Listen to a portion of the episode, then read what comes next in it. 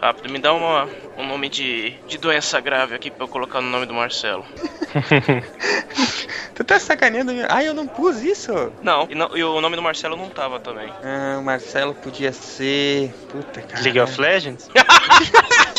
Boa! Olha aí, olha aí. Boa!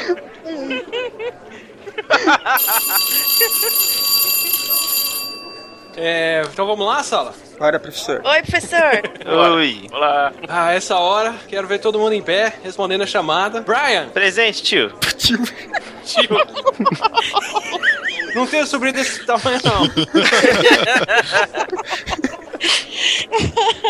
Caroline. Presente, professor. Marcelo. Presente, querido professor. Ronaldo. Presente? Silmar. Presente contente. Thaís. É, ela ficou lá na calçada. Na calçada. Veja bem.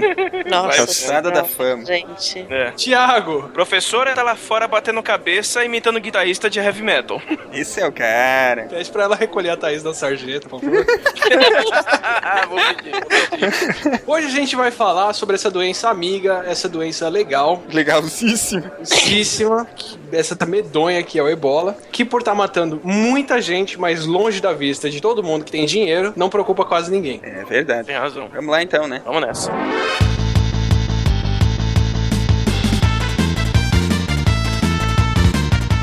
E aí galera, aqui é o Silmar de Chapecó, Santa Catarina e puta doencinha feia, meu. Para, também não é assim, pô. É, bonita, né? A doença é essa aí é bonita, fica lindo quando o cara pega. Não, não é bonito, mas assim, ela tem as suas vantagens evolutivas, tá? Não, é, que é assim, depende da forma que ela tá observando no microscópio, aí ela é bonita. Ah, tá, tá certo. Não, microscopicamente falando, eu acho ela muito bonita. Isso eu não vou negar, não. Mas é uma cobrinha. Pois é um é. barbantinho. Aqui é o Brian de Votorantim, em São Paulo. E hide your kids, hide your wife, cause Ebola is coming. Oh, e com essa voz aí, Meu, na segunda frase dele eu já tava querendo rir, cara. De Gaspar, Santa Catarina, aqui é o Marcelo, geógrafo, guaxinim, e este cast me fez chorar sangue. Cuidado, cara. Por favor, mantenha a distância, ok? É. ou, ou melhor ainda, hide your kids, hide your wife.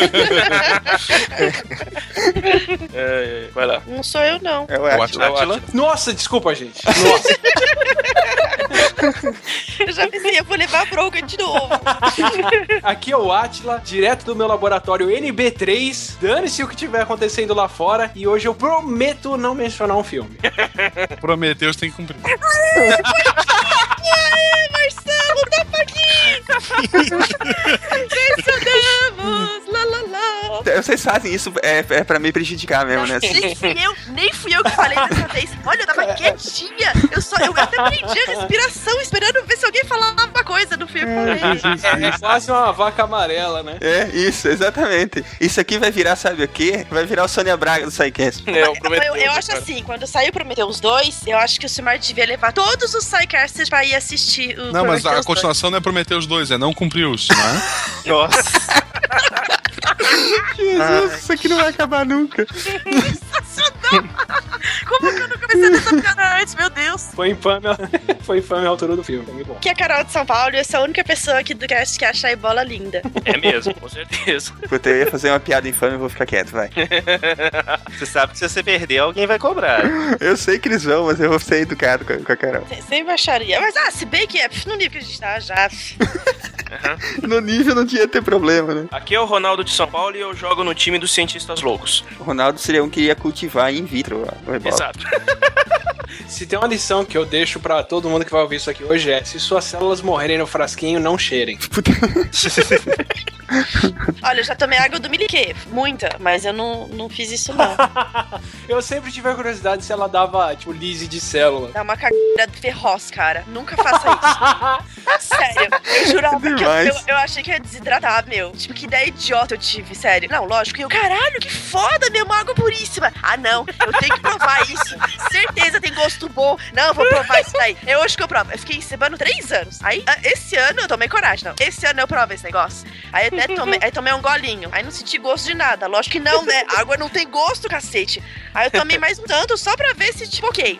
Eu ainda tô viva, Tô de eu acho que boa. eu fiz alguma coisa de errado, né? É, não, e no começo eu achava que eu tava ótima. Até que eu cheguei depois abafando. começar a engarrafar a água do Miliquê pra trazer minha casa. Olha só as ideias. E deve custar uns 50, deve custar uma grana o litro, viu? Vocês sabem que Darwin tá olhando, né? É água puríssima usada em laboratório e indústria. Então, tipo assim, microbiologicamente ela não tem nada e ela não tem sais também. É a água mais pura que a gente consegue fazer em É. escala industrial. É mais que destilada. Muito mais. Então, muito mais. Tem que água destilada, tem a água bi ou tridestilada e tem a miliquê. A miliquê é uma água que passou por todos os melhores filtros possíveis e ela não tem nada dentro. Tipo, o que vai ter nela é o que tava no recipiente que você colocou ela, sabe? Ela, É. Uhum. E nesse, nesse contexto, por que, que ela te fez mal? ela tem tão pouco sal, tão Que ela pouco sal, rouba o sais teu. Ah, que ela rouba os sais seus e ela entra nas células. uia, Exatamente. Caramba. A gente tem mais sal dentro da célula do que a água tem nela. Então essa água passa pra dentro das células. Se a gente, quem, quem lembra da aula de osmose, o que essa célula faz é deixar o intestino inteiro túrgido, Túrgido. que é com as células bem cheinhas de água, assim. Foi lá e tomou um litro logo de vez. Não, um litro não, mas acho que eu devo ter tomado meio litro, assim. Claro. Mano, de meio litro é água pra caramba, Ah, eu tava cara. esperando ela falar, sei lá, um meio copo. Ai, eu tô tomando água super pura. Ai, que legal que eu sou. Vocês não têm noção, eu tava empolgadíssima. Sendo bem sincero, o que a Bel fez, na verdade, foi concorrer ao prêmio Darwin Awards e falhar. Vocês estão ouvindo o SciCast, o podcast sobre ciência mais divertido da internet brasileira. science world beach.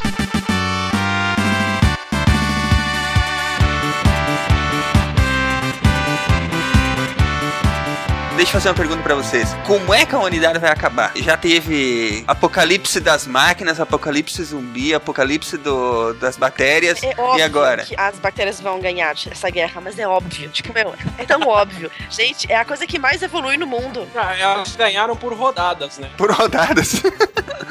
Elas já ganharam em número de Nossa, rodadas. elas já estavam né? aqui antes da gente, elas vão estar aqui depois da gente, cara. Quantas extinções elas aguentaram? Todas. Todas, é isso que eu ia falar, todas, né? Se eu não me engano. Atila já fez um, um nerdologia sobre isso aí, Atila. Qual, qual que é o coeficiente que aquilo ali tem que atingir pra ser uma merda foda? Tipo, vai dar merda gigante. Integrando tudo, Aham. O que precisa, Silmar, é uma coisa só. É só gerar sintoma depois que já espalhou. Isso, Aí é, ser silenciosa no começo, né? Tipo, ela ser transmissível, mas o cara só vai sentir os efeitos depois de 10 dias. É, o segredo do Pandemic é você fazer um parasita que não gera sintoma e chegar logo em Madagascar, porque eles fecham aquela merda rapidinho. Exato. Sei que a gente já teve muito perto de ter uma epidemia seríssima no mundo, e, e é o exemplo que eu dou sempre que tem que falar de alguma coisa, do, do quão ruim a coisa pode ser, que é a SARS. É, A, a SARS. SARS era um problema respiratório que começou na China, só que olha, olha como é que ela ilustra onde estão as nossas falhas. Tinha na época já aquele sistema de monitoramento de buscas por sintomas em Google, Bing, ou o que for. Que o pessoal percebe que se você tem muita busca por febre, dor de cabeça, mal-estar numa região, é porque provavelmente tem alguma coisa causando isso lá. E perceberam que tinha muita gente no sul da China buscando por sintomas de problema respiratório. Notificaram a OMS no final de 2001 e a OMS entrou em contato umas três ou quatro vezes entre novembro de 2001 e o primeiro trimestre de 2002 com a China e a China falando não tem nada, não tem nada, não tem nada. Até a hora que gente que estava hospedada em Hong Kong começou a voar de lá para fora do país e morrer em outros Ai, países. Ai.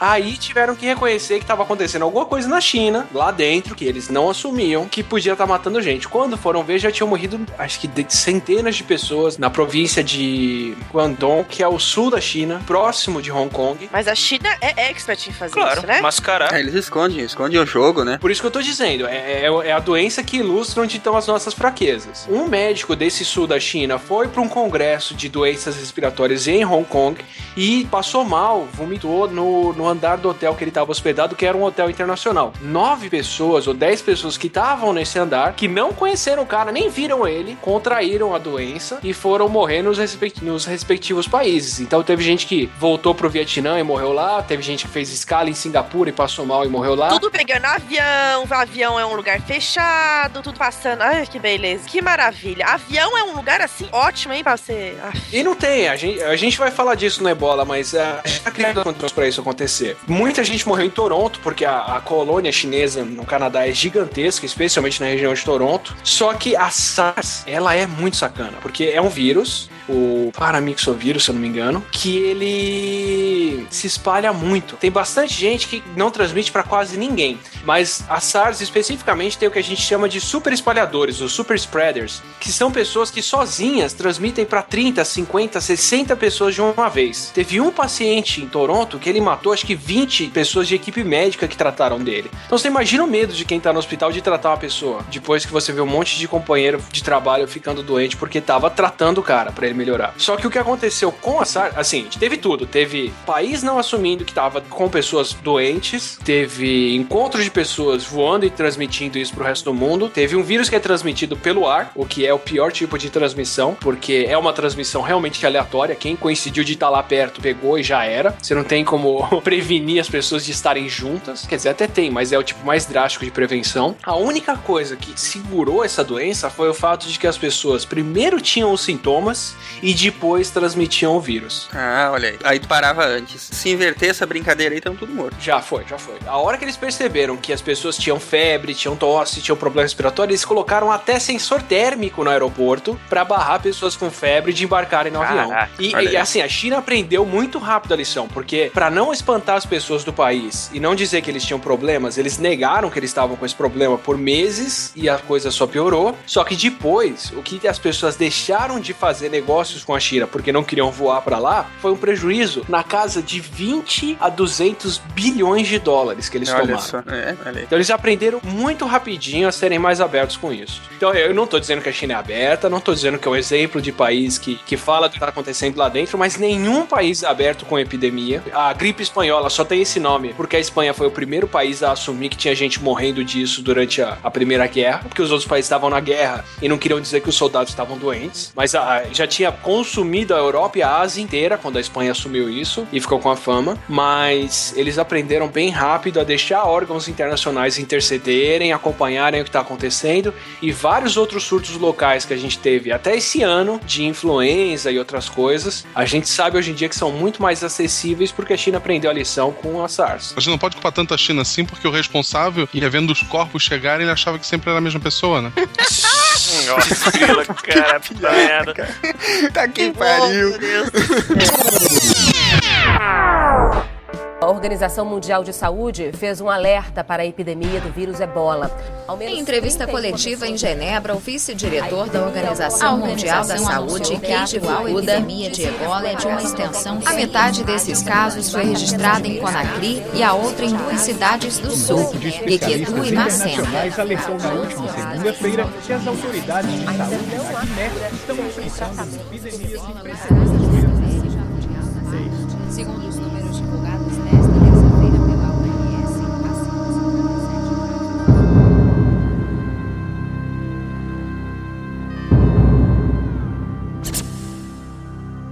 Se contraído, o ebola é uma das doenças mais mortais que existem.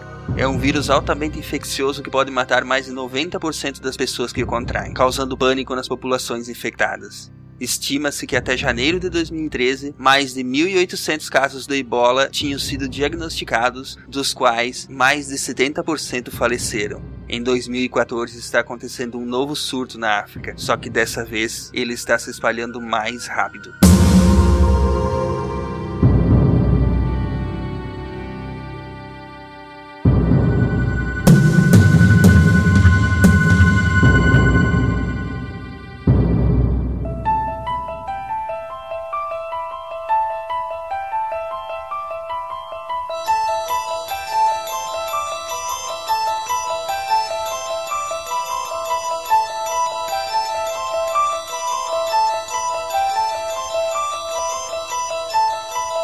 Ser o ebola? O que, que esse vírus causa, exatamente?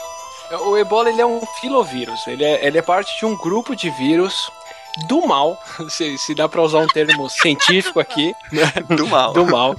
É, os filovírus todos, eles são vírus que, aqueles que são capazes de infectar o ser humano, eles são letais muito acima do que a maioria dos vírus é. E muito acima é qualquer coisa mais do que 5% dos infectados, sabe? O, o único vírus que realmente circulou permanentemente em humanos e matava muita gente foi o vírus da varíola, que foi simplesmente o vírus que matou mais gente na história da humanidade. Isso é verdade. Os hindus até atribuíram uma deusa, a varíola, né? Que é a deusa da morte, né? Citá-la. Uhum.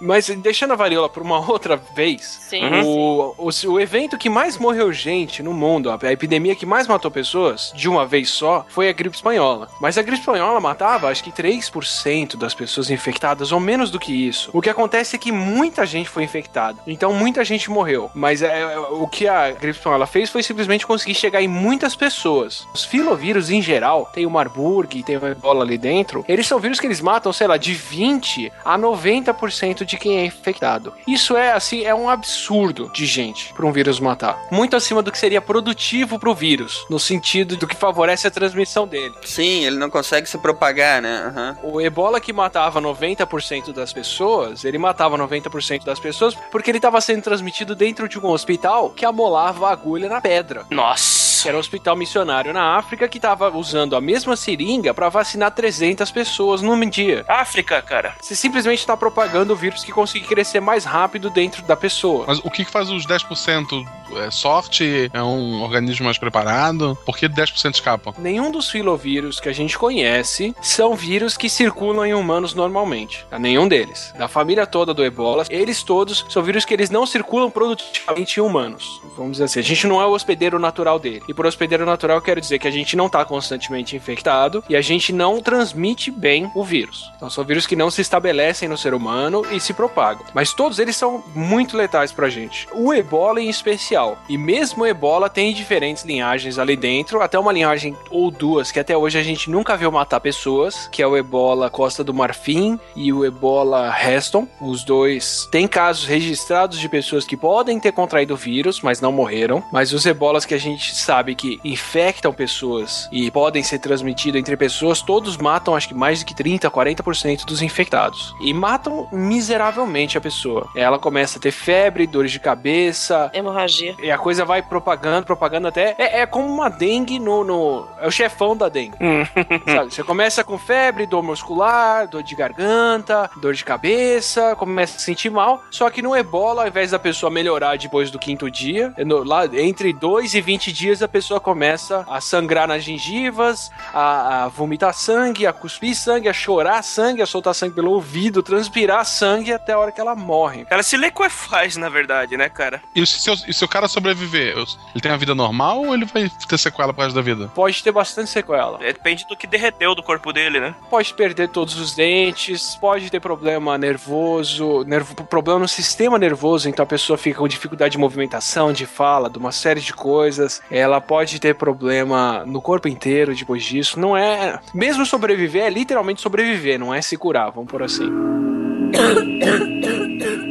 Agora, nesse primeiro estágio, antes dela começar, a pessoa começar a sangrar e tal, ela pode ser confundida com outras doenças. Não é fácil dar um diagnóstico disso, É, é? Ela pode e é. Eu vou dizer o seguinte: muito do que a gente atribui de mortalidade, a não ser assim, numa epidemia reconhecida e muito monitorada como está sendo agora, e como foram alguns casos, muito do que a gente vê da mortalidade do ebola às vezes é mascarado, porque ele mata 60%, 70% dos infectados, mas são os infectados que têm sintomas severos o suficiente para ir para o hospital numa região que ir para o hospital envolve uma viagem de dois dias. A pé. Uhum. A pé, de barco, na carriola, sabe? É, é complicado, é bem complicado. Então, assim, E quando muitas vezes não tem nem hospital, é um campo dos médicos sem fronteiras. é. A gente tá falando de África, cara. As condições lá são completamente adversas. Independente da África, toda vez que alguém fala de mortalidade causada por uma doença, a não ser que você esteja testando qualquer pessoa que passa na rua, você tem que pensar que aquela mortalidade são das pessoas que manifestaram sintomas e que os sintomas foram severos o suficiente para a pessoa procurar ajuda médica. Para qualquer uma delas, pro, pro, pra gripe aviária, que teve uma mortalidade altíssima, para SARS, para ebola, para qualquer uma dessas doenças que mesmo as mais severas, a gente está contando só os casos clinicamente reconhecidos. E ainda se agrava num lugar rural ou num lugar absurdamente subdesenvolvido ou pobre, como é o caso de grande parte da África onde o ebola acontece,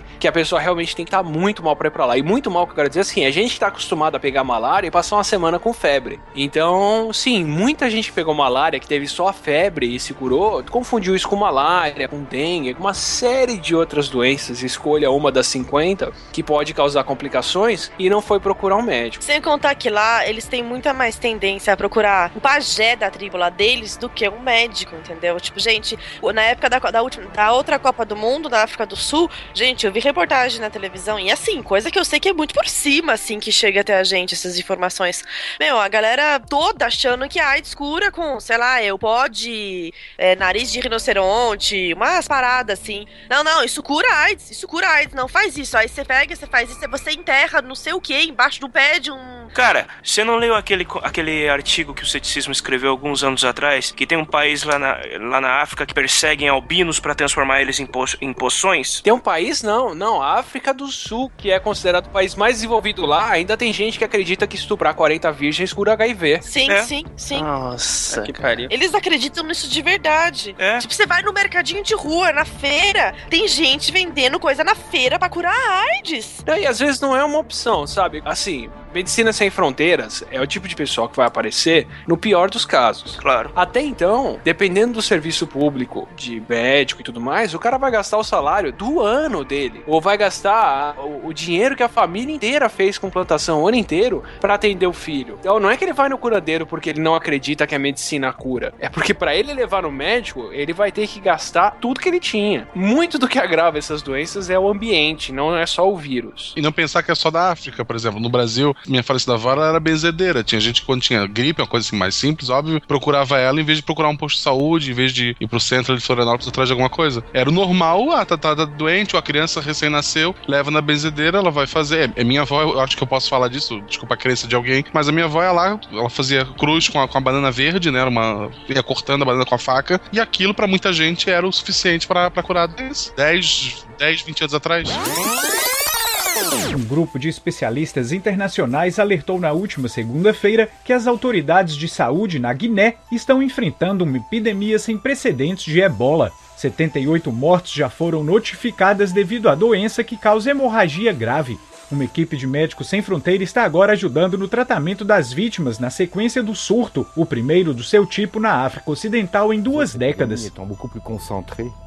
Segundo o epidemiologista Michel Van Herp, uma cepa mais agressiva do vírus está matando 9 em cada 10 pessoas infectadas, causando uma epidemia grave nunca vista. O vírus pode ser transmitido de humano para humano através do contato direto com sangue ou com secreções de uma pessoa infectada ou através de objetos contaminados.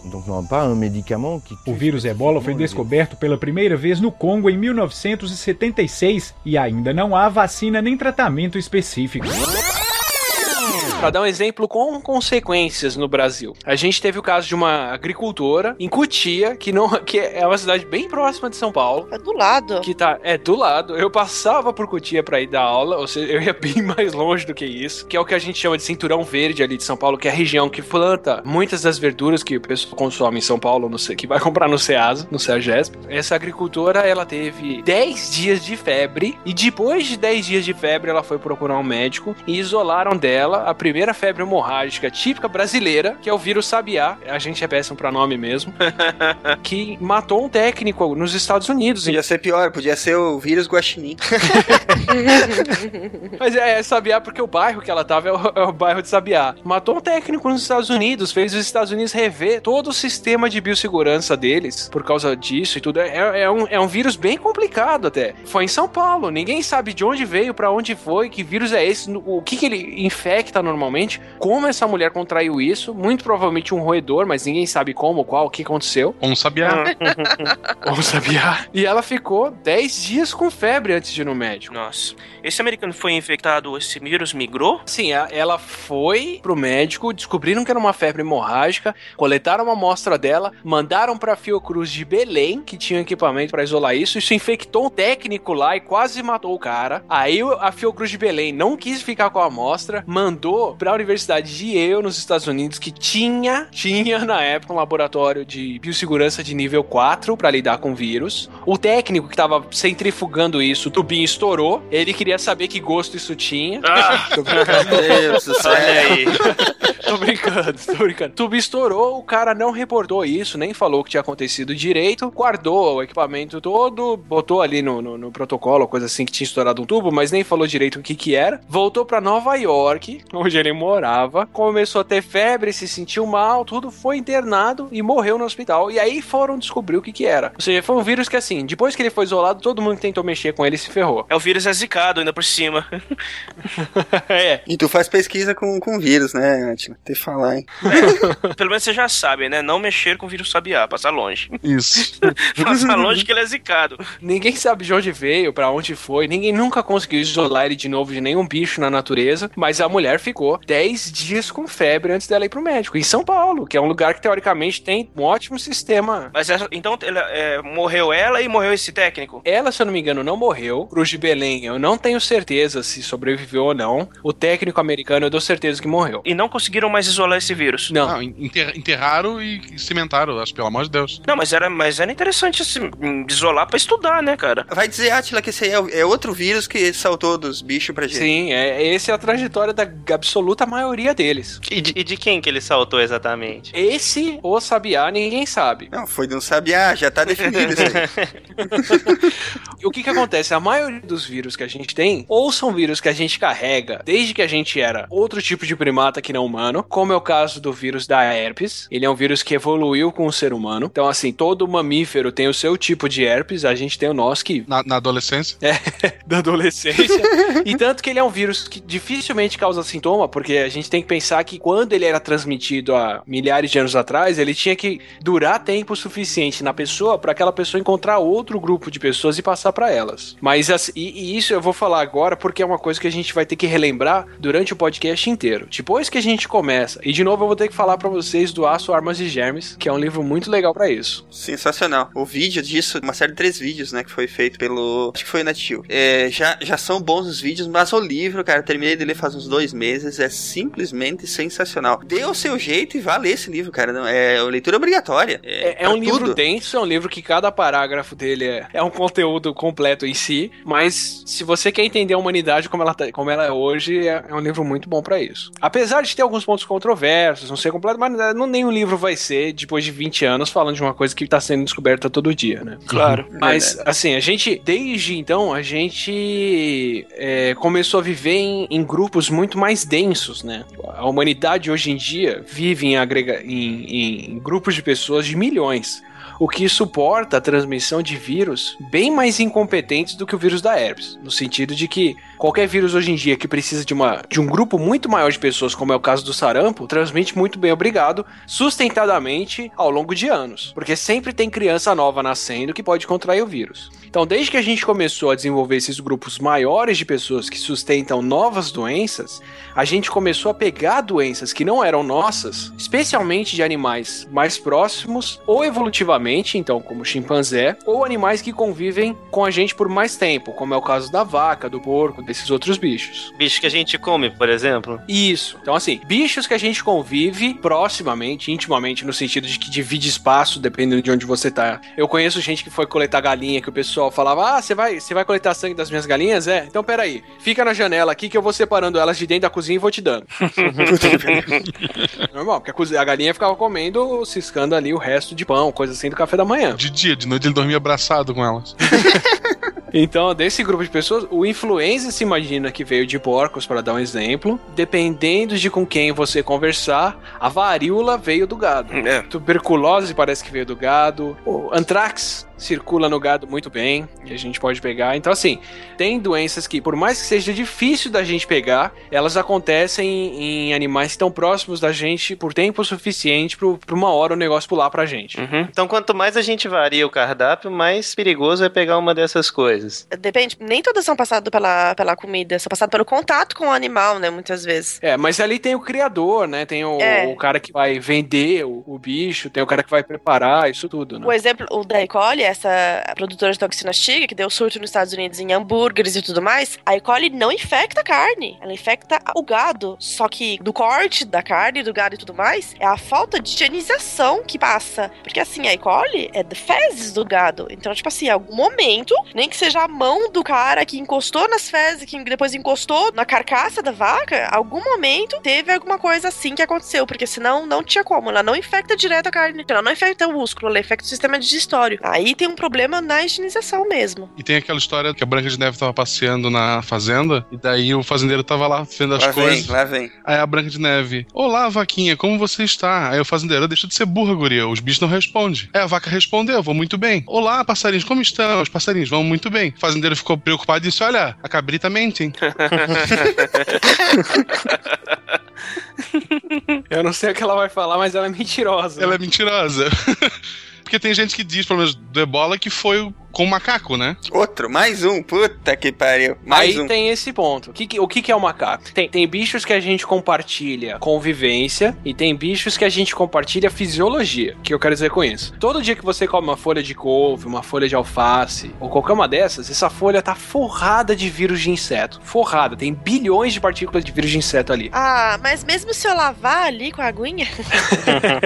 Mas tranquilo, porque até plantador vai espalhar isso lá. Só que por que, que a gente não, não passa mal com isso? Porque a gente tem uma, uma- um funcionamento, temperatura do corpo, tipo de célula, ciclo de vida e por aí vai, muito diferente dos insetos, diferente o suficiente para o vírus não conseguir pular pra gente. Em compensação, tem bichos como chimpanzés que eles compartilham 98% do nosso genoma. Então, embora a gente não passe a maior parte do tempo com eles, como a gente passa com porcos, galinhas, cachorros e gatos, as poucas vezes que a gente encontra eles, o vírus que infecta tem muito menos dificuldade para pular pra gente. Mas, por exemplo, no caso do ebola, se ele veio dos chimpanzés, ele deveria também matar eles tanto quanto nós? Adianta as duas coisas. Ele não veio dos chimpanzés e ele mata eles tanto quanto ou muito mais do que a gente. O Fantástico errou então? Meu Deus.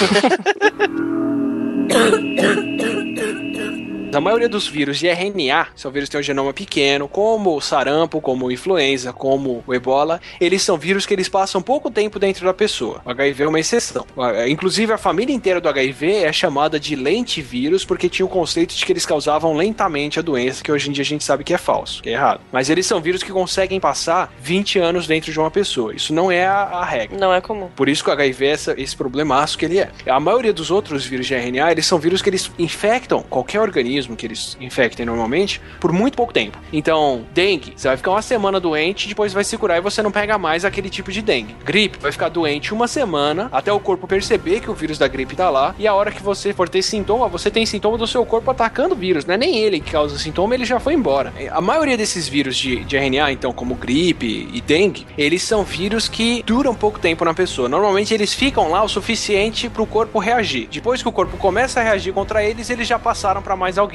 Então eles normalmente circulam em animais que têm uma população grande o suficiente para manter esse vírus circulando o tempo todo. Então, quando o pessoal vê o ebola, putz, esse vírus deve infectar alguma coisa que provavelmente é um mamífero, porque ele consegue pular pra gente, e tem que ser algum tipo de mamífero que tem uma população grande o suficiente para transmitir o vírus por aí. Que tipo de mamífero que tem população razoavelmente grande? Primatas, roedores e morcegos.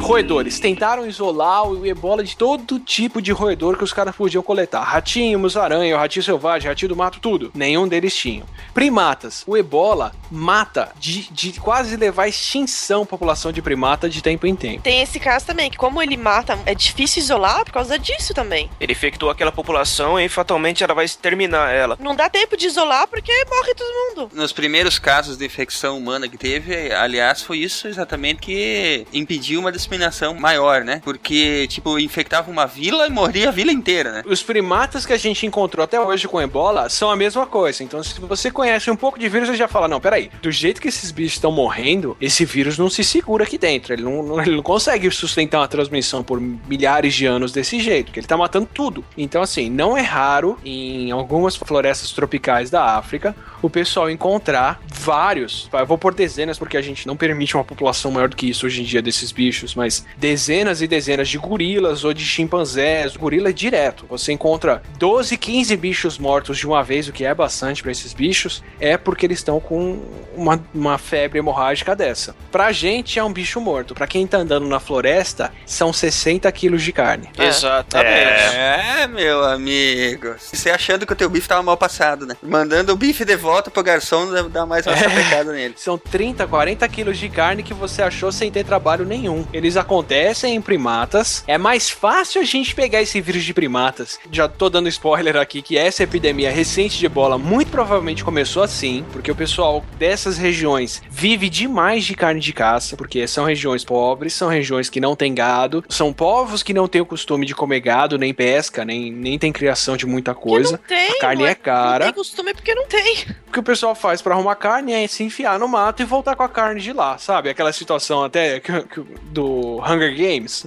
Nossa, É. bem isso. O povo vai caçar na mata, é isso, sabe? Só que ao invés de precisar caçar, eles acharam um bicho morto pronto pra ser preparado. Então, eventos, surtos locais de várias epidemias acontecem com isso. E se imagina, inclusive, como a gente já falou lá nos primeiros sidecasts, que até o HIV começou a circular desse jeito. Um, um chimpanzé morto que alguém preparou a carne e se cortou e teve contato com o sangue do bicho e pegou ele. Então, sobrou um tipo de, de mamífero aí pra estar transmitindo esse vírus entre eles, que tem populações grandes, que migram, que podem sustentar um vírus desse tipo, que é morcego. E até hoje, o único tipo de organismo de onde a gente isolou a ebola, e ainda assim, mais ou menos, ninguém tá pondo. é, é, se sabe que é isso, mas a gente não tem evidência suficiente pra falar definitivamente é isso, são os morcegos frugívoros que tem naquela região da África, que migram pela floresta inteira da África. E neles não é tão mortal. Neles não. Morre algum ou não? É, simplesmente não, não tem efeito. Então, no caso do ebola, não foi isolado o suficiente desses bichos pra dizer qualquer coisa. Aham. Ah,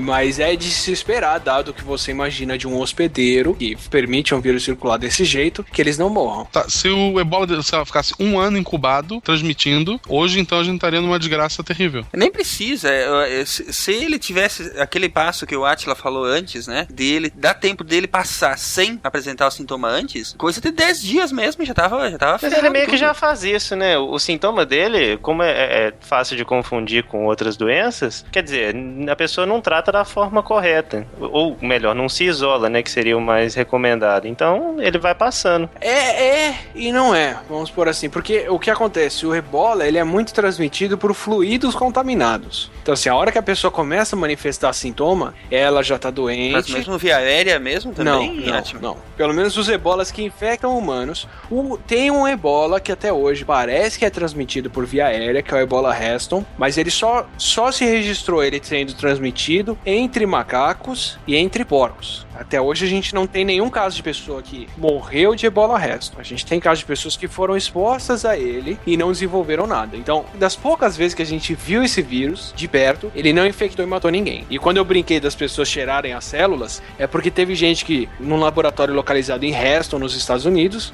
teve gente que coletou sangue de macaco que tinha morrido de febre hemorrágica, não sabia o que era que tinha matado os macacos, cultivou em célula, todas as células morreram. O pessoal do laboratório achou que fosse contaminação por bactéria ou qualquer outra coisa, foi dar uma cheirada, não tinha cheiro de nada, e na hora que olharam no microscópio era ebola. E você imagina o medo que esse pessoal passou. Quando viu isso? Esse cara Mordeu a cadeira. O cara cheirou nele. mordeu Fácil, a cadeira. fácil. né? passava nem agulha.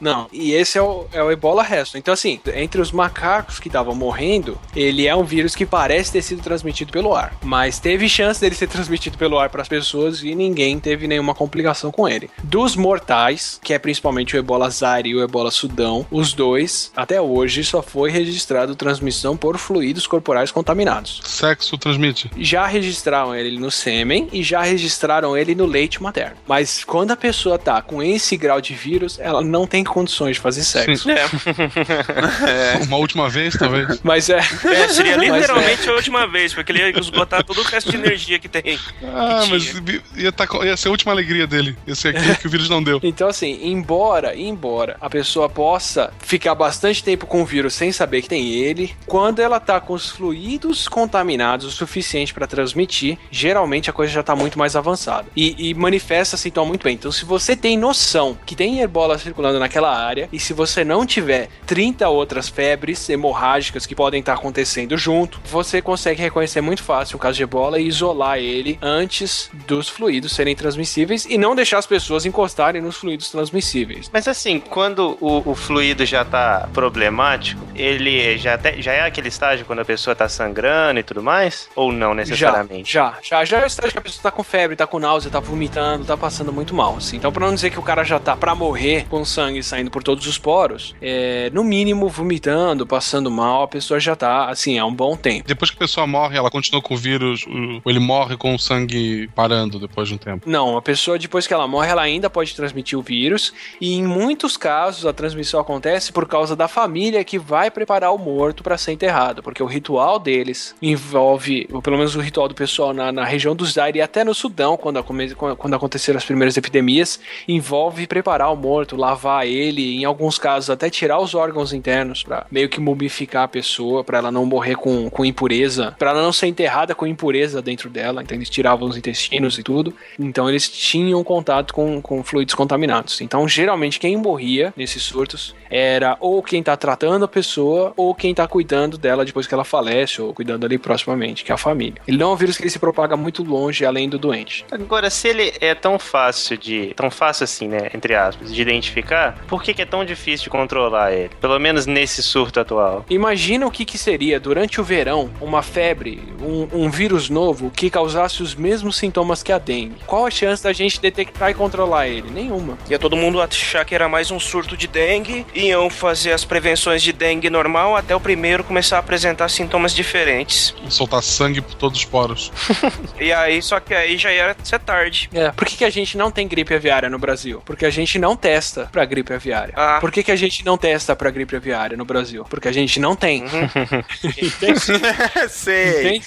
Não temos, por isso não testamos. Morte na praia, afogamento. Aqui- é, exatamente. Joga esse corpo lá no outro cara lá, que ele é que tem que dar conta Não, disso ele aí. morreu de alguma coisa, mas você não precisa testar pra isso porque a gente não tem isso. Que maravilha. Você me deixou muito tranquilo agora, Atila, viu? Deixa eu ir ali pegar a fita isolante pra fechar a janela aqui. Tá entrando um ventinho. Aproveita e liga o purificador de ar.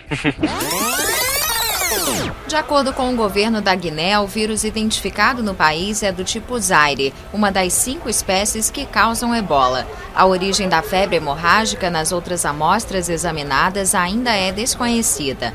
A OMS lembra que o vírus é um dos mais contagiosos e mortais a afetar seres humanos. Não existe qualquer tratamento ou vacina específica para a febre hemorrágica provocada pelo vírus. O ebola é particularmente devastador porque os médicos geralmente estão entre as primeiras vítimas, o que ameaça o serviço de saúde em países com graves carências. Vamos ver um pouquinho do histórico então do Ebola pra ver como é que foi que ele surgiu, como é que nós nos deparamos com ele. O ebola foi primeiramente descoberto em 76 por uma equipe comandada por um belga, o Guido van der Groen. Vejam que esse ano aí é fatal, né, cara? Teve outras coisas matadoras que surgiram nesse ano aí. Em 76? É, por exemplo, eu. Ah, que besta, gente. eu o quê, né? Então lá, vamos lá, vai. É, e o senhor Der Groen, então, era chefe do laboratório de microbiologia do Instituto de Medicina Tropical de Antuérpia, na Bélgica. Desde que foi descoberto, né, a gente já citou, né, tem várias, é, várias estripes, ou eu, eu falo cepas também, né? São tipos diferentes de ebola, digamos, que foram... Linhagens, linhagens. É, linhagens diferentes de ebola, que foram descobertos. Essas linhagens, elas se diferenciam por, por características genéticas próprias, é isso? No começo tem uma, uma- O primeiro teste que eles faziam era um teste de anticorpo. Então você pega o sangue de alguém que foi infectado por ebola no Sudão. Aí você isola os anticorpos, a resposta que a pessoa montou contra o ebola do Sudão, e testa ele contra o ebola que foi isolado do Zaire, que foram os dois primeiros isolados. Reage, mas não reage tão bem. Então você fala, "Oh, já é diferente o suficiente pro anticorpo não reconhecer mais. Tipo Pokémon, tu põe os dois pra brigar, pra ver o... Pokémon. Você não, você não reconhece mais tão bem. Você Pokémon fala, já "Bom, ficou provado que não evolui, né? É, aí depois ele descobriu os Pokéeggs e aí ferrou tudo. É, mas aí, aí isolaram o terceiro, que era o do Gabão. Aí pega o anticorpo do pessoal do Zaire, pega o anticorpo do pessoal do Sudão, testa contra esse, nenhum dos dois reage tão bem, então, putz, já é diferente o suficiente pra gente chamar de um terceiro. Aí hoje em dia, com técnicas moleculares, a gente consegue sequenciar o genoma deles e ver que eles têm diferença genética também. Mas a princípio era por testar sangue de um contra o outro mesmo. O cara fica testando sangue, ele tem um culhão. Pô, é a coragem, né? Tem uma freirinha bem famosa do Zaire que ela sobreviveu, porque o, o primeiro surto foi no hospital missionário lá, e aí tiraram litros de sangue dela. Ela sempre doava sangue quando ela podia, e aí toda vez que tinha um surto novo, o pessoal pegava o sangue dela e testava. Se não reagisse, era um vírus novo. Se reagisse, eles faziam, pegavam o soro dela e davam pra pessoa pra curar ela. Caramba, cara. Isso é ter culhão. Com certeza. Também eu acho que no começo, por mais que parecia muito, eu acho que tinha efeitos diferentes de uma cepa pra uma outra, não tinha? É, a mortalidade que a gente fala até hoje de 90% é a do Zaire. A do Sudão matava acho que 40, 50% das pessoas, a do Gabão 30 ou menos, então nenhuma delas é tão agressiva quanto essa daí. É, a do Zaire, que na verdade hoje Zaire era o antigo nome da República De- Democrática do Congo, que era, quando era Zaire, ainda era território belga. Era colônia da Bélgica. Não era só colônia, era propriedade particular do rei da Bélgica. Que tinha várias minas lá, né? Tem documento escrito como, tipo assim, isso é meu, é meu jardim, é minha propriedade, eu tô indo lá pra, sabe? Ó, vou lá pra minha chácara lá no Zaire. Chácara. Chácara. É, era um negócio assim, era, era, era complicadíssimo. E é só lembrar um pouquinho assim de geografia: se um país tem democrática no nome, ele é tudo menos democrático. É isso aí. Exatamente. E, e federativa? Então, mais ou menos, mais ou menos. Aqui, pra todos os efeitos, ainda é democrático. A melhor Coreia tem democrática no nome? Ah, tu acha que não? Claro que tem. República Democrática da Coreia. A melhor Coreia. É. é, porque a outra é a pior, né? Que eles, eles que falam. Mas a Coreia do Sul, ela só se democratizou há 20 anos atrás. Ela também era uma ditadura. Hoje ela é completamente democrática, com os Estados Unidos ajudando. Nada como um vizinho, um mau exemplo, pra você perceber que podia dar errado, né? Exatamente. Alguém precisa tomar o líquido estranho pra te entender que tu não deve fazer aquilo. Isso. No caso, aqui no Brasil, é- nos laboratórios, é a Carol que faz esse trabalho. Então. Tem uma foto dela com, com um textinho explicando sobre a água, né? Isso.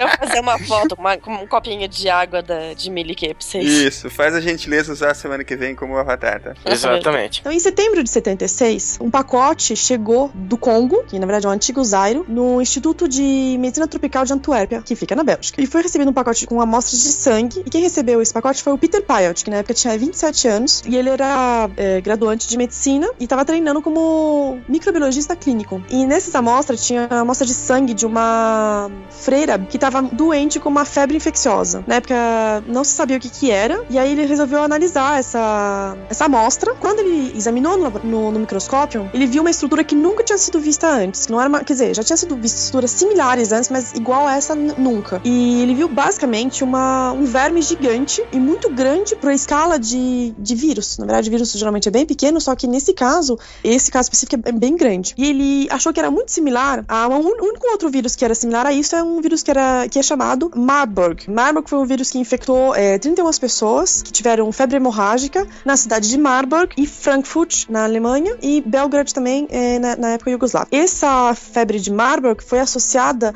a pessoas que trabalhavam com macacos infectados que tinham sido importados na época da Uganda. Muitas pessoas morreram, e aí descreveram esse, esse vírus e foi catalogado como isso. E quando ele recebeu a amostra da- do sangue da freira, ela tinha um- uma estrutura de, de vírus no sangue dela que era muito parecida com esse. Mas não era mesmo, ainda era muito diferente. E o Payot sabia quão, quão sério tinha sido a, a infecção pelo vírus de Marburg. Só que depois de consultar vários artigos dele, especialista, ele, ele teve a confirmação de que esse- o que ele tinha no- visto no microscópio não era alguma coisa que tinha sido visto antes. E não era Marburg. E pra ele, ele sentiu uma sessão que ele estava presenciando um momento é, de descoberta mesmo, que é uma coisa assim, que todo pesquisador sonha com isso, e poucos dele passam por esse momento. E é uma sensação única, assim, é uma coisa absolutamente incrível. Aí ele recebeu a notícia que a freira belga tinha morrido. E que várias outras pessoas na mesma época estavam morrendo dessa doença, que era misteriosa na época, e todos eles é, tinham sintomas muito similares, que era de febre, diarreia, vômito, é, um sangramento intenso, e chegavam a morrer. E assim, a taxa de mortalidade sendo muito alta. Muito mais do que 50%, assim, entre 80% e 90%, mas na época eles ainda não tinham dados concretos. Duas semanas depois, Pyatt resolveu que ele ia pra África. E ele foi. Ele entrou num voo pra Kinshasa, que é a capital, né, do Congo, e ele tava tão, tão nervoso que ele não. É um, um voo que na época durava bem mais do que 12 horas, ele não conseguiu dormir o voo inteiro porque ele tava completamente nervoso.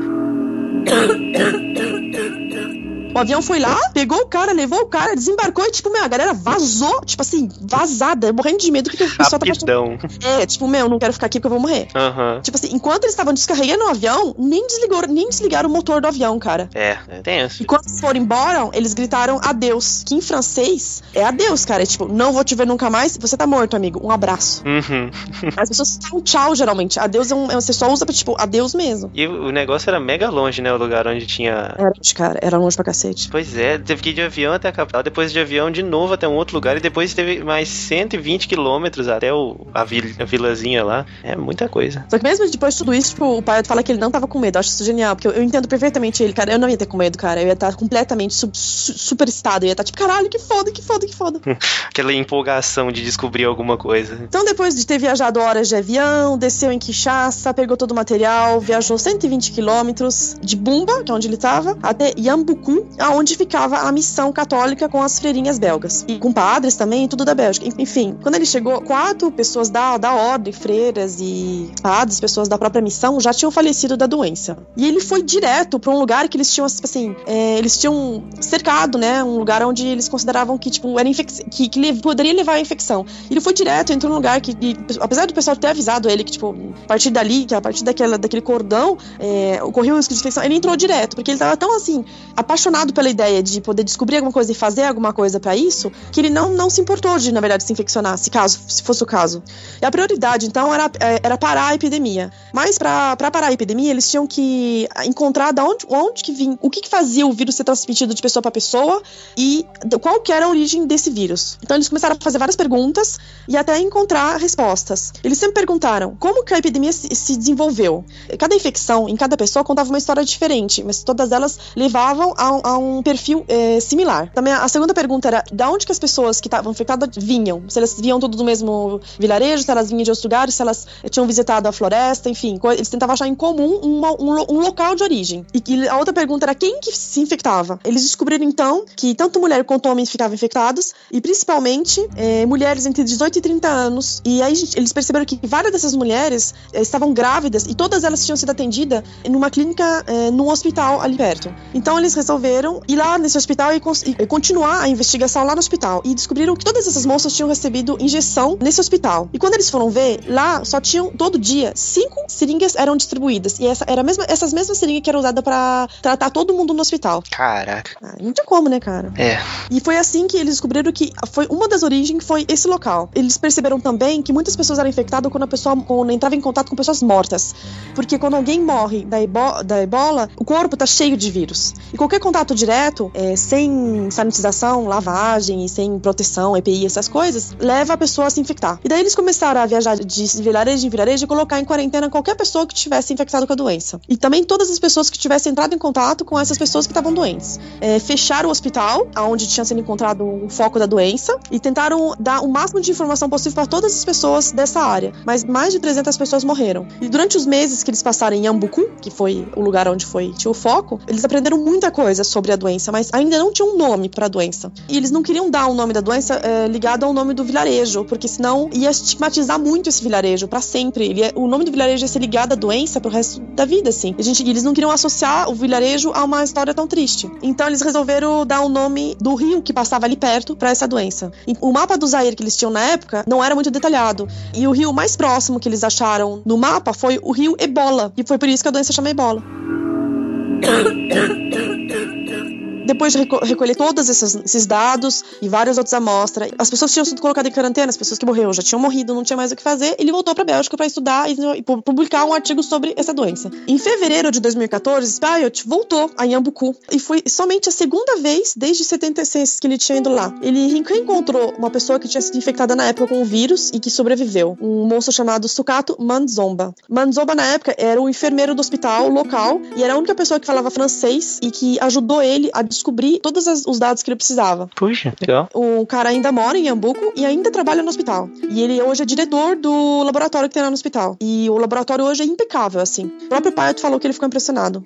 Depois que o Pilot chegou aí pra África e fez toda essa investigação e conseguiu isolar o vírus da, do ebola e publicação e tudo mais, isso mudou a vida dele. Ele começou, depois que ele passou esse tempo na África, ele começou a pesquisar sobre a AIDS, a epidemia da AIDS na África, e ele virou um dos fundadores executivos da UNAIDS, que é uma organização que faz pesquisa sobre a AIDS. E ele fala que depois que ele passou esse tempo na África e com, com essa descoberta, que isso deu uma missão para a vida dele que ele não, não tinha antes, que ele deu, criou um objetivo na vida dele que ele não tinha antes. Isso eu vou te falar, eu acho o legal de tudo. Tipo, o cara, ele tava na profissão dele, fazendo a dele, mas assim, meio perdido na vida. E de repente chega um negócio do nada, meio que por acidente, que pronto, mudou. Tipo, é isso que eu quero fazer e essa é a minha missão. Acho muito louco isso. É, não, eu acho muito, a história dele é muito legal. Só este ano, o ebola já infectou 759 pessoas e provocou a morte de 467. O vírus mata até 90% dos pacientes e dessa vez já se espalhou por três países da África. O alerta é da organização humanitária Médicos Sem Fronteiras. A epidemia do ebola na África Ocidental está fora de controle. Há pacientes infectados em mais de 60 localidades em Serra Leoa, na Libéria e na Guiné, incluindo a capital Conakry. Aí teve, então, em 76 foi quando foi descoberto. Depois teve uma segunda epi epidemia em 79, que provavelmente era de novo com a linhagem do Zairo, porque a mortalidade foi de até 80%. E aí depois, durante um tempo, não houve mais epidemia. Muito porque é, não é porque houve tratamento ou porque houve vacina, porque não tem tratamento e não tem vacina para ebola. Mas, simplesmente, todas as pessoas que tinham a doença morrem. É mais ou menos assim que funciona. Quando um vírus tem uma mortalidade tão alta, ele foi exatamente o que a Tira falou, ele não consegue pular de uma pessoa para outra porque a pessoa morre antes dele infectar outra pessoa. Daí é assim mesmo, tem tipo assim, tem uns picos e depois o negócio meio que. Some. Acaba o pico porque todo mundo que tinha que morrer morreu Exatamente, e... todo mundo tava infectado, morreu, não deu tempo de infectar outras pessoas. Só que aí em maio de 95, ainda no, no Zairo, em 95 ainda em Zairo, de novo houve um surto. E esse surto foi um dos que foi mais, assim, mais falado. Muito porque de 76 para 95 já havia bem mais meios de comunicações, né? Então foi muito mais divulgado. Eu, inclusive, lembro de quando teve esse surto, porque eu morava na Bélgica na época, e apesar de que já tava, né, o Zaire já, é, já era, se eu não me engano, República Democrática do Congo, ainda tinha muita ligação com a Bélgica. Mas mesmo no Brasil a gente ouviu falar bastante na época. Sim. Como eu falei, o Fantástico fez matéria, tudo. É, ele foi bem mais documentado, esse, esse surto, porque era mais recente, né? É porque com a, com a correria, todo mundo, 95, ainda tinha aquele medo razoável da AIDS e tudo mais, todo mundo correndo atrás para contra a cura, a cura da doença aparece mais uma vindo do mesmo lugar e mais mortal ainda, todo mundo ficou assustado. E, e é a época que a gente começa a descobrir que antibióticos e vacinas não vão curar tudo, né? Exatamente. Porque até então tinha aquela mentalidade, né? Extinguimos a varíola, estamos acabando com a polio, estamos vacinando sarampo e várias outras doenças, os antibióticos estão curando tudo quanto é infecção, então a gente vai acabar com as doenças do mundo e vai viver numa era de paz, né? Aí chegou a AIDS e chutou a bunda de todo mundo. É, é bem por aí mesmo. Na prática, se a gente for ver por esse lado, o HIV é o único coincidência de morte de 100%, né? Que o máximo que a gente faz é, é anular os efeitos dele, né? O vírus da raiva também. Também é 100%. O vírus da raiva, ele é virtualmente 100%. Tem dois ou três casos que sobreviveram, mas até hoje a gente não consegue diferenciar entre sorte e o que tentaram fazer é, com aquela mesmo pessoa. esses que sobreviveram, os, os caras ficaram... Sequela, é. é. É, sobreviveram, não é, não é se curaram. É, tem aquela menina que sofreu um... passou por um tratamento experimental, né? Mas também ficou. Então, mas até o tratamento experimental que a menina sobreviveu, até hoje não tem uma conclusão se o tratamento ajuda ou não, se ela tinha sorte de ou porque pegou uma linhagem problemática do vírus que não conseguiu crescer bem dela, bem nela ou qualquer coisa assim, e por isso sobreviveu. Assim, até hoje não dá para diferenciar se ela sobreviveu pelo tratamento ou por sorte. Ciência é isso também, né, gente? Ciência é uma grande parte de sorte. É verdade. É magia. Tu não entende é magia. É magia. é, quando, é quando, não se, quando não se entende é magia. Magia.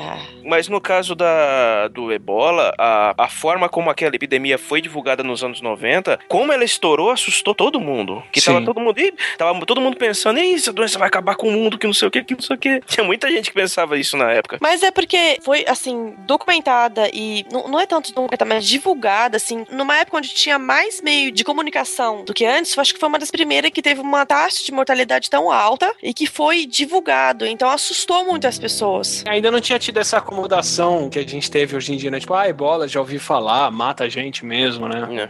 É, a gente confunde o familiar com o seguro. Uma vez que você já ouviu falar daquilo uma vez, você tá mais tranquilo. É verdade. Mas se vocês quiserem, eu posso explicar o que, que todos esses surtos têm em comum, assim, e por que, que isso vai continuar acontecendo cada vez mais. Atila, o que que esses surtos todos têm em comum? Por que que isso tem, tem a tendência de se espalhar cada vez mais? Ou de se repetir? Então, todos esses surtos têm em comum que eles Gostou acontecem. dessa, Atila?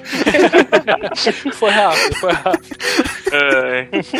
Esse- esses surtos todos eles acontecem em regiões que estão fazendo fronteira com a mata. São todas cidades que estão próximas de mato e que tem gente indo e voltando da mata o tempo todo, seja por mineração, plantação ou por qualquer outra coisa. Então, o primeiro surto no Zaire era um agricultor que foi internado no hospital com dor de cabeça que eles achavam que era malária e não se curou. O pessoal no Sudão era uma fábrica de algodão que ficava na beira da mata que estava cheia de morcego dentro da fábrica.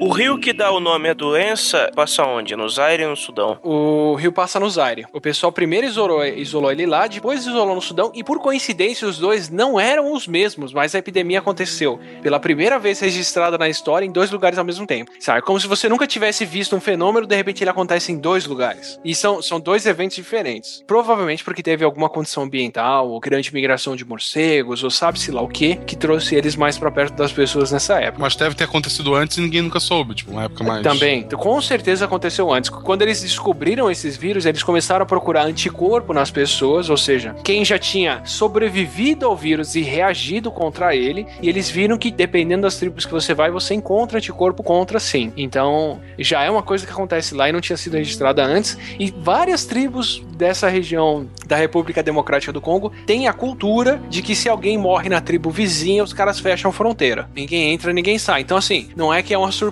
tão nova pra eles. A cultura desse pessoal já tem elementos que evocam epidemias anteriores. Você consegue ver pelos costumes deles que isso não deve ser a primeira vez que acontece. tá? E aí o que, que acontece? Todos esses lugares até hoje são lugares que estão próximos da mata, são lugares que tem gente entrando, que de alguma forma vão ter contato com morcegos, e conforme o desenvolvimento da África vai acontecendo, a gente tem cada vez mais desmatamento, cada vez mais mineração. Dois ou três surtos desses foram em, em Minas, que envolvem gente entrando na mata, envolvem migração grande de pessoas para a região, envolve muito mais gente do que a estrutura local suporta, vulgo, se alguém for comer carne vai ser do que catarem no mato, envolve morcegos nas minas, sabe? Então, o próprio desenvolvimento humano que está acontecendo na região promove isso agora. Por isso, muito provavelmente que a gente ainda vai ter vários surtos deste ebola, porque os morcegos estão cada vez com menos ambiente, cada vez mais indo para regiões urbanas, as pessoas continuam comendo carne de animais que eles coletam na mata, vivos ou mortos. Na região da Guiné, onde esse surto começou agora, churrasquinho de beira de estrada é tradicional dos caras, e churrasquinho de beira de estrada é, é braço, perna de macaco. Que delícia. A carne de, de caça lá é, é incontrolável. Então é por esses motivos que esse novo surto de 2014 ele tá tão mortal assim? Ou tem mais alguma coisa? Então, ele tá tão mortal porque ele é o Ebola Zaire, que é o pior de todos. Mas se fosse.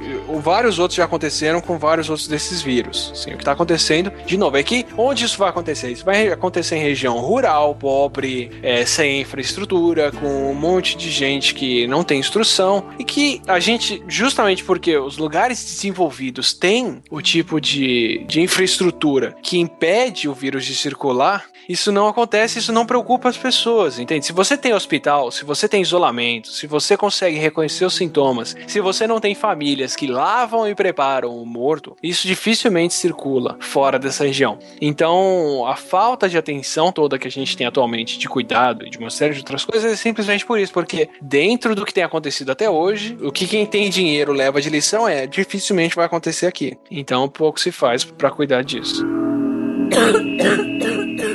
Porque, tipo, me- mesmo se alguém infectado com ebola pegar um avião e vir pra cá, ok, vai, ele vai entrar em contato com alguém, sei lá, na rua, tá, tá, a pessoa vai ter. Aí depois, ah, vai entrar em contato com os médicos. Vai chegar uma hora que a gente vai conseguir isolar todo mundo. E porque a gente tem saneamento, porque a gente tem pessoal bem ou mal qualificado, nem se compara com o pessoal. Não existe pessoal qualificado na África, gente. Ah, a infraestrutura é completamente diferente. Exatamente, infraestrutura, saneamento, os médicos qualificados, eles, eles vão ter algu- algum tipo de conhecimento de como reagir a uma, uma- uma epidemia, eles vão ter. Lá nem sempre tem. Eu acho que nem chega a, ter epidemia, se fosse o caso, digamos, de. Não, não ia desse ter. vírus, eu não é, acho que desse vírus chegar. chegar. por exemplo, nas Américas, coisa assim. Teria que dar muito azar pra ter epidemia, porque, que nem tu falou, tem o saneamento, tem a- o cuidado todo. Se, se o- se o cara chegar, tá vomitando sangue, o cara já, na hora, vai ser isolado no hospital, entendeu? Não vai ser um negócio que. Enquanto lá, a vila inteira vai pro saco, né? Se o cara estiver sangrando muito e cair no rio, a água daquele rio tá contaminada ou Tá. dá pra pegar ebola por home- homeopatia?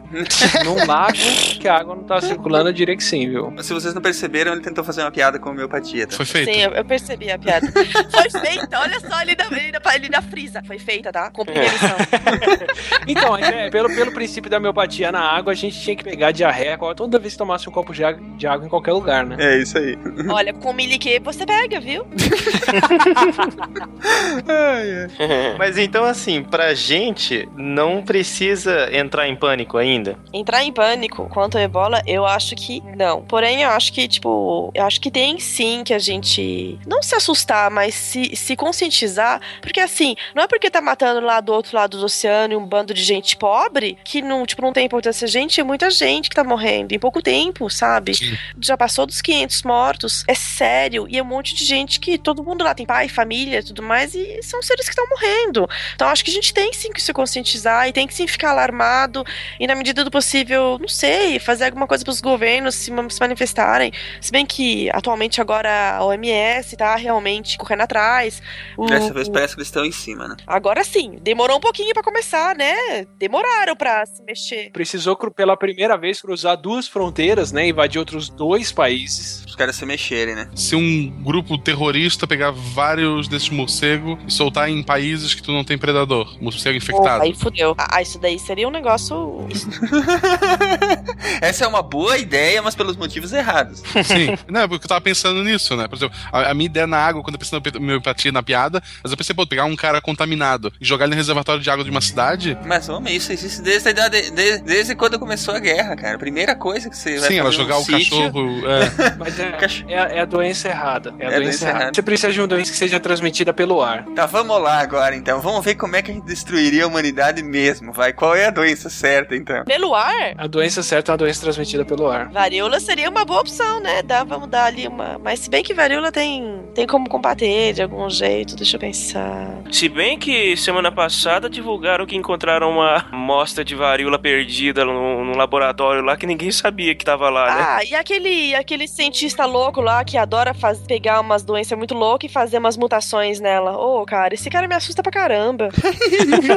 É, eu dou razão pra ele, eu dou razão. Então, mas olha isso que eu, é isso que eu acho mais irônico, cara. Todo mundo tem aquela imagem das grandes empresas e grandes corporações que comandam o mundo e tararau. E, é, sabe, é tudo sempre um plano de CDC e os caras querem dominar o mundo e não sei o que. Qualquer doença nova, que e o HIV mesmo, o pessoal fala, ah, é porque a cura tá no CDC, eles estão espalhando essa doença pra matar as pessoas. A igreja católica. Uh, aquela conspiração de sempre. Conspiração de sempre. Aí você vai ver a competência dos caras em manterem um vírus que eles sabem que eles têm abertamente e de repente aparece um frasco num outro canto do prédio, num outro departamento, num outro laboratório que devia ter amostra de comida e de repente alguém acha varíola. Na mesma época em que os caras tiveram mais outros dois problemas de contaminação, não lembro quais são os outros dois vários de vírus que ou perderam ou acharam que eram a influenza. Os caras também acharam H5N1 num outro, num outro freezer que não podia estar lá. Ah, gente. Nossa, cara, putz grila. Uma pessoa que apresenta sintomas de febre hemorrágica semelhantes aos provocados pelo vírus ebola foi hospitalizado no Canadá pouco depois de ter regressado da África Ocidental, informaram serviços de saúde canadenses. O paciente regressou recentemente dos países onde se registram casos de ebola, como a Libéria. Hoje, os serviços de saúde da Libéria indicaram a existência de seis casos suspeitos de ebola que provocaram a morte de cinco pessoas. O paciente internado está em situação de isolamento e as pessoas com quem convive estão de quarentena e já foram submetidas à análise. A pessoa internada desenvolveu sintomas depois de ter chegado ao Canadá, onde apresentou sintomas idênticos da doença, como febre forte e boca com sangue. Então, falando um pouco sobre esse o surto atual que tá dando do, do ebola, ele tá concentrado por enquanto só na África ou ele já tá se espalhando por alguns outros cantos? Costa oeste da África, voltada ali pro Oceano Atlântico, né?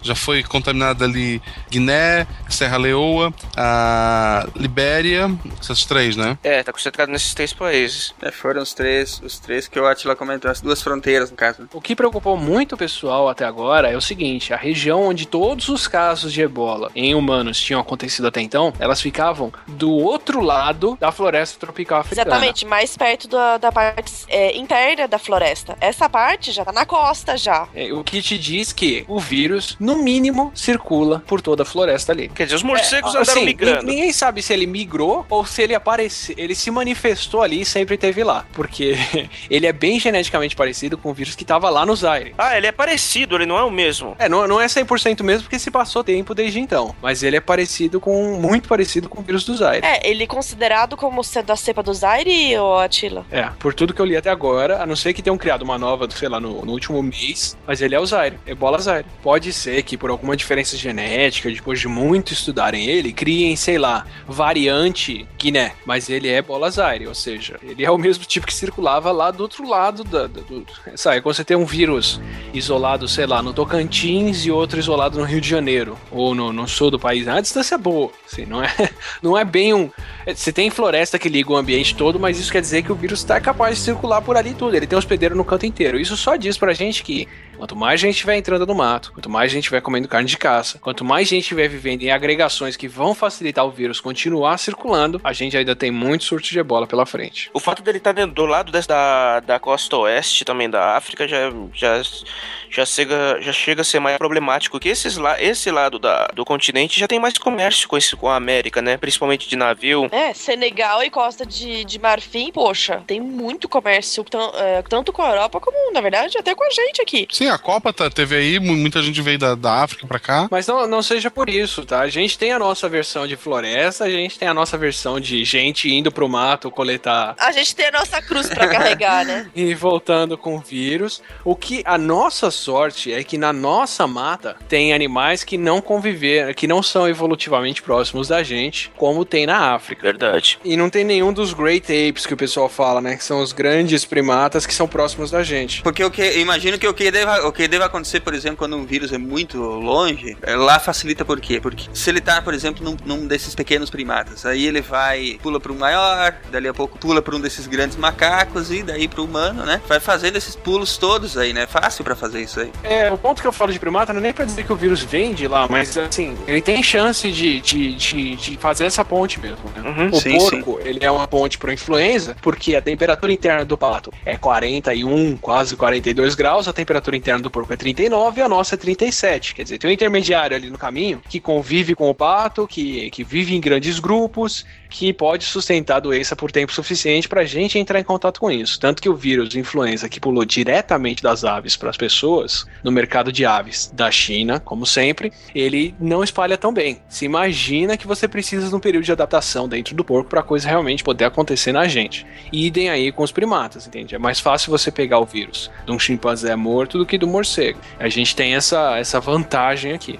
Mas, assim, grandes aglomerações humanas, exploração da mata, turismo na mata, mineração na mata e meios de transporte rápidos, em massa e fáceis, acessíveis, é, só tende a aumentar, né? E a falta de cuidado das pessoas, né? Quando teve lá é, H, H1N1, todo mundo álcool gel, parece que o hospital diminuiu a questão de infecção hospitalar, né? O pessoal começou a se cuidar mais. Então, esse negócio sobre a, aquela época da, da do H1N1, a contaminação geral de bactérias, diminuiu bastante né, nessa época que todo mundo começou a usar álcool em gel. É, a gente comentou isso também lá atrás no nosso podcast sobre superbactérias. Ouça também. Então, sobre isso que o Atila tá falando até que, dependendo da situação, a gente ainda vai passar sobre por mais surtos de- devido à imprudência do, do ser humano. O que, que a gente pode, poderia fazer? Quais os esforços que a gente devia tomar para controlar esse surto atual e, principalmente, evitar que outros no futuro? Você quer a solução mais próxima ou a solução impossível, real, ideal? Bom, eu acho que você vai dizer que a solução mais próxima seria isolar todo mundo e esperar todo mundo morrer, né? Mas. Não, essa solução não é lá muito bonita, né? Assim, a solu- solução mais próxima é manter postos de observação, investir em monitorar o que circula na região, e tem alguns, mas a gente acaba. Fica um tempo sem doença, o pessoal começa a tirar o dinheiro disso, porque acha que não vai acontecer nada. Mas monitorar e acompanhar o que está acontecendo, porque quanto mais cedo você detecta, menor o grupo de pessoas que você tem que monitorar, tratar, acompanhar, isolar, e mais fácil você avisa isso antes de entrar em circulação, como foi o caso da Guiné agora. Verdade. Eles tinham postos de observação lá? Tem vários países que tem. Eu não sei te dizer lá. Eu sei te dizer que, por exemplo, o Senegal tem, tem várias filiais do Pasteur que monitoram não só o Senegal, mas vários outros países ali dentro. Eu imagino que a Costa do Marfim também, porque é a colonização francesa e o Pasteur tem essa, esse espalhamento lá. E mas aí, putz, tem país que tá em guerra civil, tem país que cortou relações, tem país que tá fuzilando vacinante, vac- é, que tá fu- fuzilando funcionários de vacinação Que beleza. da polio, depois que a CIA usou agentes disfarçados de. Ah, e a CIA precisava tirar sangue dos filhos do Bin Laden para fazer teste genético e descobrir se era o Bin Laden mesmo. Disfarçou soldado de, de funcionário de saúde que foi vacinar. Coletaram sangue e agora na Nigéria, por exemplo, os caras estão fuzilando tudo quanto é gente que estava voluntariamente indo lá trabalhar para distribuir vacina, sabe? Caramba, cara. É, alguém quer acrescentar mais alguma coisa? Eu, que- eu queria que a trilha sonora do cast fosse aquela música do Ebola. Ebola na trave, não quero pra cá. Nossa, filho da mãe.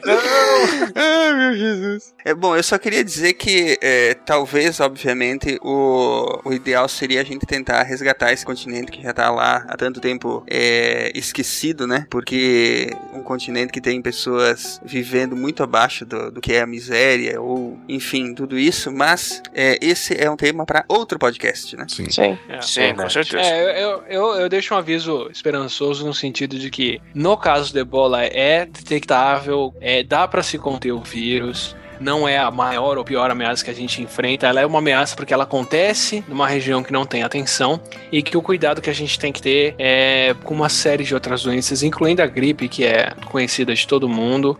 E dentro da nossa perspectiva, hoje em dia eu acho muito mais perigoso as pessoas não acreditarem em vacinação e deixarem criança morrer de Ai, sarampo. nem me fale, gente. E o número de casos de sarampo que estão acontecendo na Inglaterra e nos Estados Unidos são muito maiores Mas do que é o que qualquer eu caso de sempre digo, cara. A Darwin tá olhando, cara. Esses aí não tem escapatória. Eu, eu trabalhei com um cara que não queria vacinar o seu filho. Gente, eu trabalhei. Ele era físico, formado em física. Ele fez faculdade pública, passou. Gente, tipo, sério, gente, ele tinha família, pai, mãe, educação e tudo. E ele achava que vacinar era um negócio que o governo usava pra marcar as pessoas. Daquela porcaria, daquela ideia Illuminati lá ridícula. Ai, gente. É, os caras não controlam nem o que eles têm dentro do freezer e estão controlando o mundo. É isso. Exatamente. Estão marcando as pessoas com a vacina. Ai, gente, pelo amor de Deus. Dá uma vergonha, né?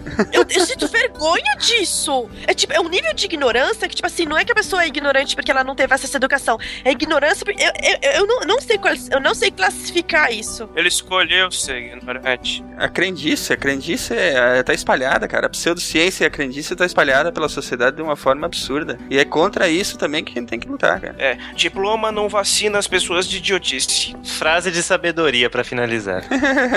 Fala aí de novo, Ronaldo, com todas as, as sílabas bem pronunciadas. Títulos e diplomas não vacinam pessoas contra idiotice.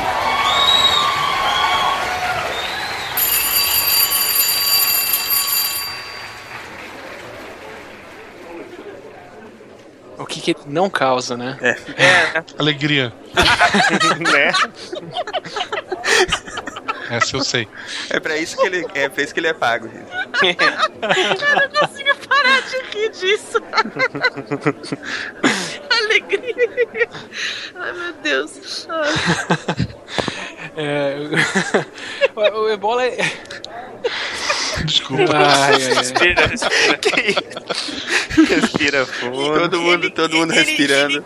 É, toda vez que eu penso nisso, agora eu penso prazer em viver, né? Do que ele não causa. É, exatamente, eu pensei felicidade de viver. Ele não causa isso.